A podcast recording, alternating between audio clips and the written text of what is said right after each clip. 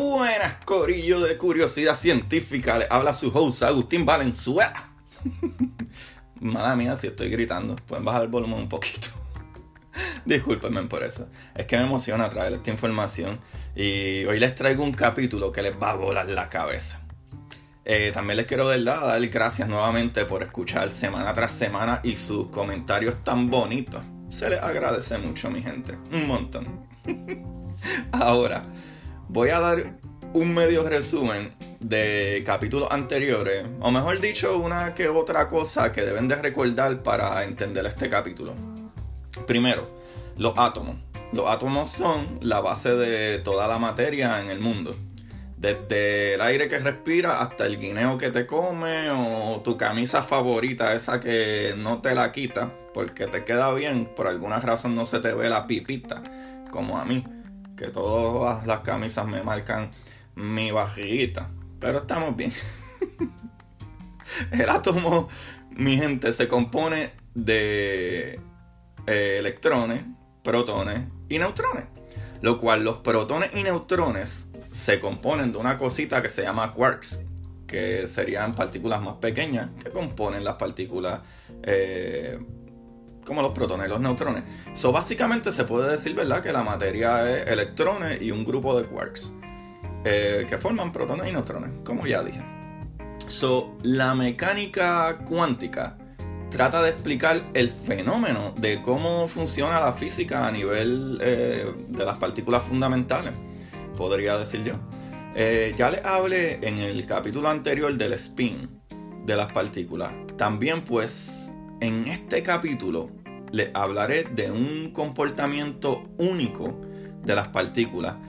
A este comportamiento se le llama magia.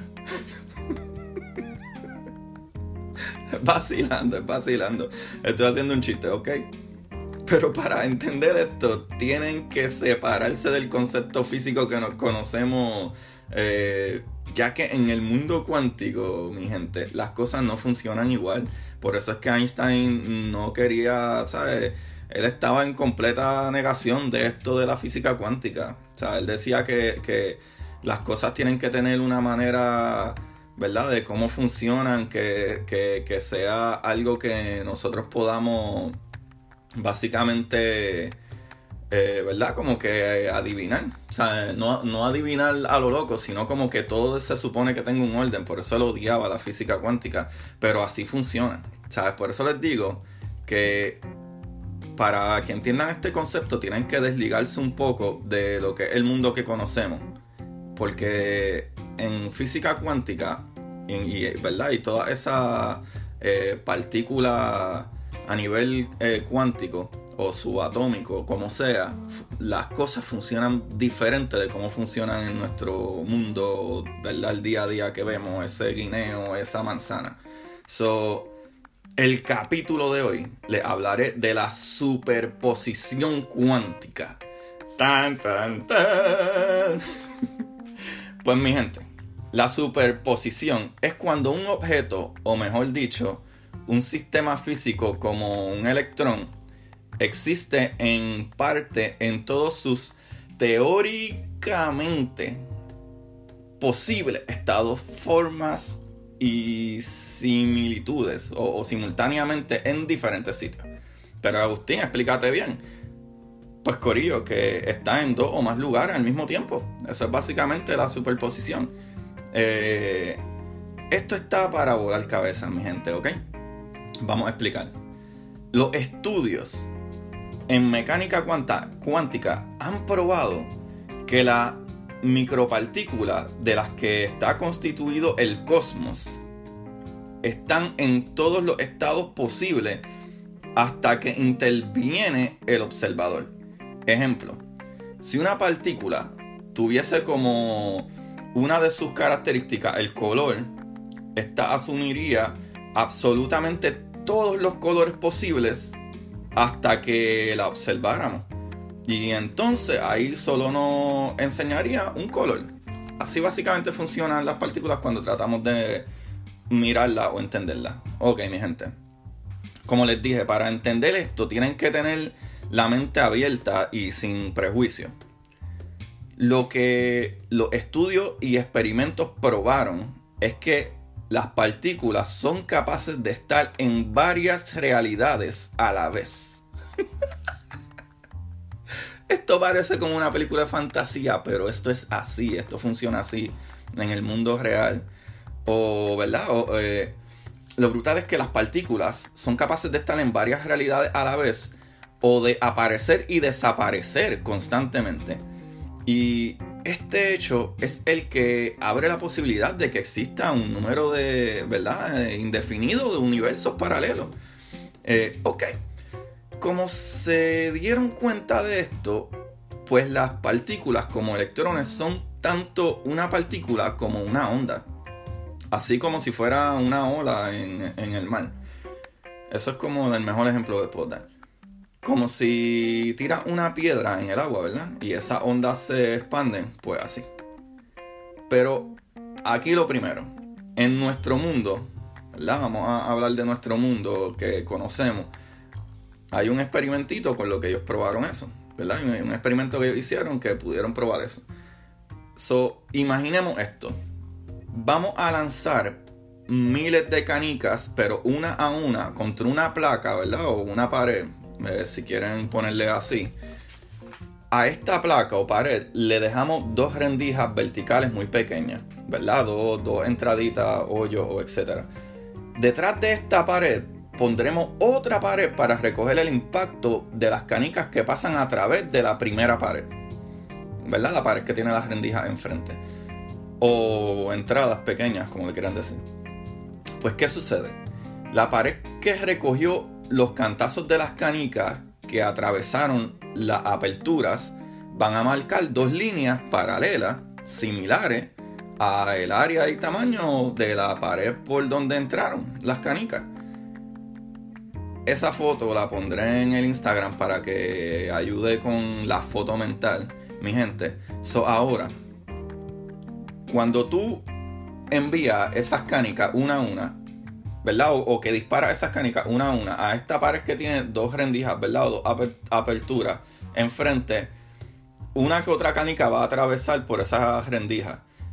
Hay otra en la parte de atrás que va a recoger esos cantazos y cuando tú observas esos cantazos o, o la pared de atrás que recogió las canicas que atravesaron por las rendijas, va a marcar básicamente dos líneas paralelas similares a las rendijas de adelante. Eso es como que lo medio obvio que podríamos decir aquí, ¿verdad?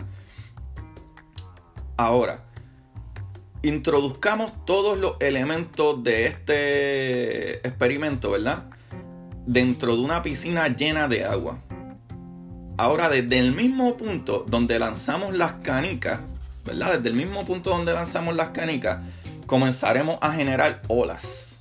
Una vez que las olas atraviesan esas ranuras y lleguen a la última placa, ¿dónde impactarán con más intensidad? La respuesta es una serie de franjas verticales de diferentes intensidades que los, eh, los físicos llaman a esto patrón de interferencia. ¿Por qué sucede esto? Porque el oleaje inicial, como cualquier onda, se difracta al atravesar las ranuras, dando lugar a dos oleajes que interfieren entre sí.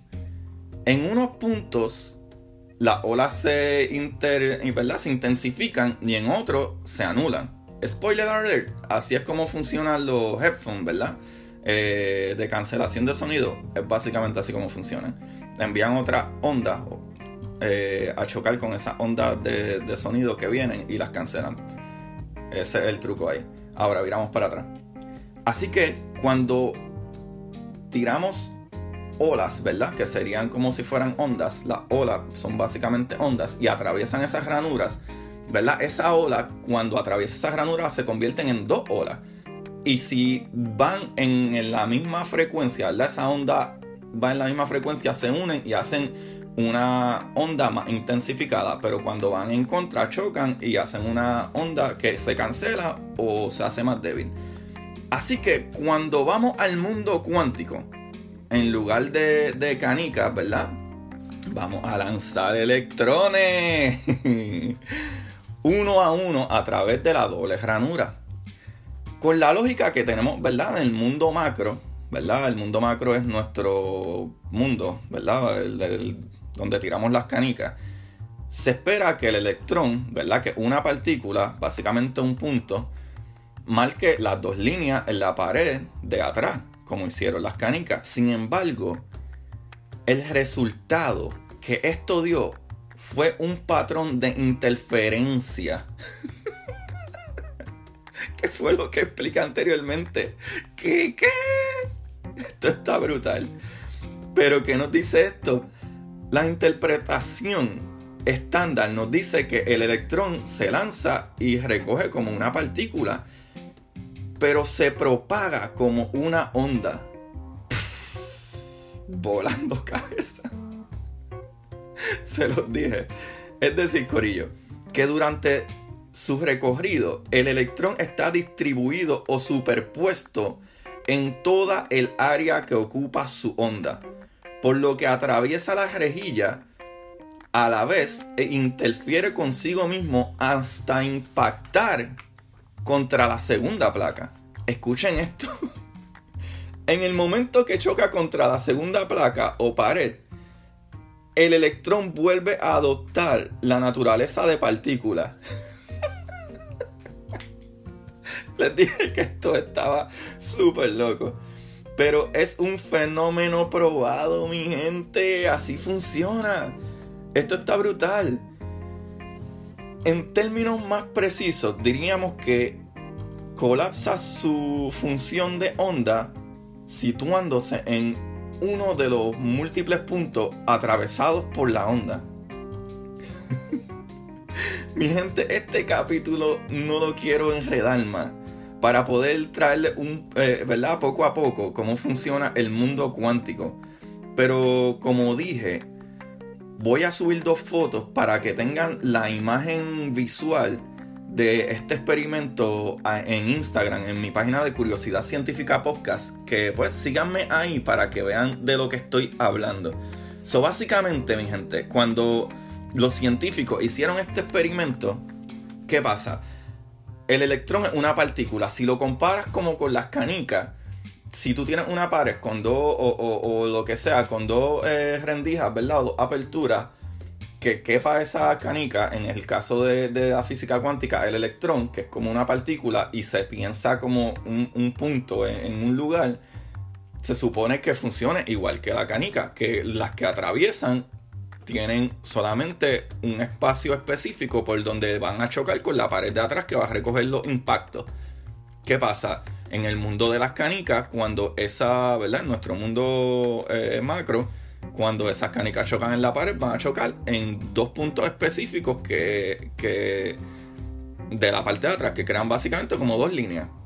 Pero cuando tú disparas un electrón, que se supone que es una partícula, que se supone que eh, eh, sea un punto, se dieron cuenta que cuando disparan ese electrón, ese electrón atraviesa las rendijas, pero actúa como si fuera una onda, como si fuera una ola.